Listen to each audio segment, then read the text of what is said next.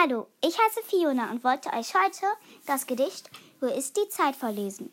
Wo ist die Zeit vom letzten Jahr, als ich mit dir so fröhlich war? Wo ist die Zeit vom vergangenen Tag? Wo ist die Zeit, die dazwischen lag? Wo ist die Zeit, die man vergisst, weil da nie viel gewesen ist? Wo ist die Zeit vom Morgen, was hält die mir verborgen? Von Jürgen Sporn.